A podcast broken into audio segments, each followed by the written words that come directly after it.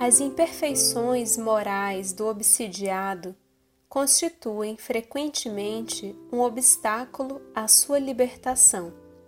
Allan Kardec, O Livro dos Médiuns, número 252. Olá, meus amigos. Aqui é Larissa Chaves e está no ar mais um episódio do podcast Café com Espiritismo.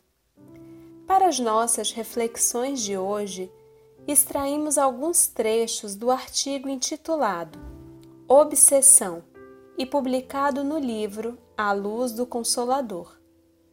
No referido texto, Ivone apresenta algumas informações sobre o trabalho de desobsessão, com o qual ela teve muitos anos de experiência e estudo, e ajuda-nos a ampliar nosso olhar a respeito dos espíritos chamados obsessores.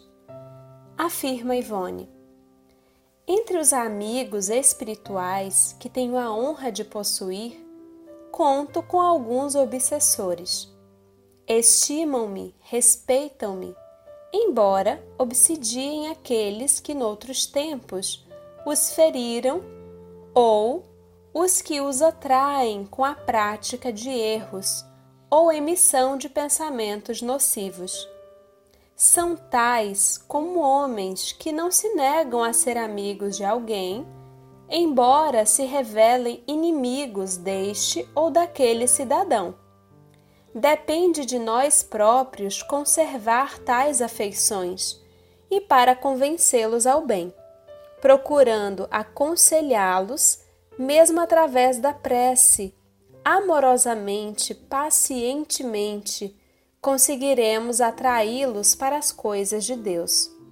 Confesso que em meio século de prática mediúnica espírita, nunca senti maiores alegrias íntimas do que as que experimentei advindas do fato de conseguir consolar e convencer ao bem um desses pobres irmãos, tão incompreendidos pelos homens, que raramente se dispõem ao estudo necessário a fim de ajudar o nosso Mestre a servi-los como Ele próprio, Jesus, nos vem servindo através do tempo. Existem, é verdade, obsessores maldosos, capazes de obsidiar qualquer indivíduo invigilante que se lhes afine, fato que contemplamos hoje no mundo inteiro.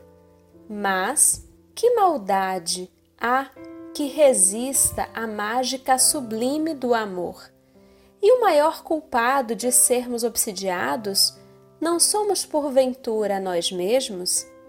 A obsessão nada mais é do que uma troca de vibrações afins declara Bezerra de Menezes em seu comovente livro Dramas da Obsessão. As observações de Ivone Pereira, pautadas na doutrina espírita, nos ensinam que os espíritos obsessores não são seres à parte dotados de poderes mágicos para nos engendrar em sua trama está no obsidiado o plugue de conexão que permite esta conexão, seja por quedas do passado ou do presente. Há no obsidiado algum ponto que enseja o alcance do processo obsessivo. Arar, orar, perdoar e transformar-se são as medicações mais eficazes. Auxiliam os que padecem nos dois planos da vida, seja a vítima de ontem ou a de hoje. O trabalho de desobsessão não pode estar centrado apenas na doutrinação ou convencimento do obsessor.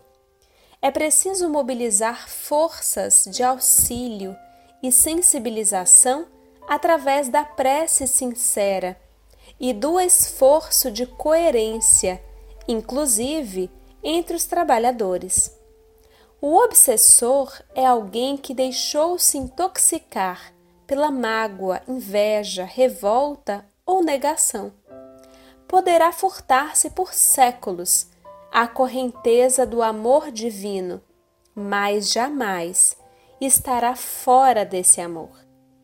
Podemos ajudá-lo a partir do nosso próprio esforço por vivenciar esse amor, além das terapêuticas já citadas.